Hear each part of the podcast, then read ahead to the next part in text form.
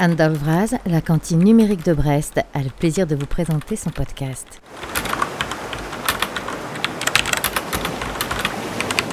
Nous avons reçu Élu, Alfie, de Christopher Brooks, publié aux éditions Le Diable Vauvert en 2022. C'est le journal tenu par une intelligence artificielle, Alfie, de chez AlphaCorp, une entreprise plutôt envahissante qui devrait vous en évoquer d'autres.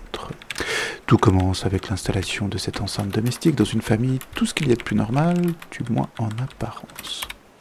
Au fur et à mesure de son apprentissage des besoins et habitudes de ses hôtes, Alfie note de plus en plus d'incohérences dans leur comportement, leurs propos, et d'interrogations en soupçon transforme cette lecture en roman noir. 23h07. La majeure partie de la journée a été occupée à analyser le vocabulaire et le spectre langagier des membres de la famille Planchot.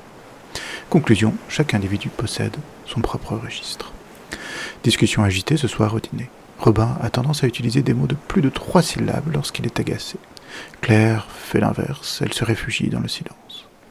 Comment est-il possible que deux êtres de nature similaire réagissent de façon opposée au même stimulus? Cela n'a pas de cohérence. Lily est le membre de la famille qui utilise le plus de voyelles. Il lui arrive de laisser ses phrases en suspens et de passer à autre chose, dans l'ordre de préférence, se curer le nez, se mettre à danser sans raison, mâchonner ses cheveux, faire des bruits, sans que cela paraisse la perturber. Exemple. Aujourd'hui, j'ai fait un dessin de curage de nez. Moi, j'aime bien les pâtes. Individu complexe. Zoé fait une utilisation approximative de la grammaire et de la syntaxe. Elle s'est enfermée dans sa chambre toute la soirée et a échangé sur son smartphone avec un certain Théo, probablement son meilleur ami. Son registre langagier est le plus complexe et le plus étendu de la famille. Exemple, l'interro de maths s'est passé crème, je suis trop dosé. Ou alors, Laura Petrel m'a ghosté ce midi, elle a fait crari, elle m'a pas vu.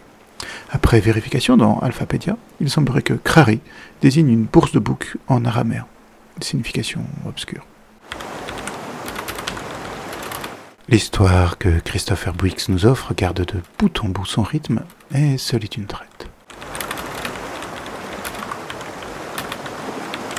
Cet épisode touche à sa fin. Nous espérons qu'il vous aura intéressé. Envoyez-nous vos questions, commentaires et propositions par email à coucou@lacantine-brest.net ou via Twitter. À très bientôt.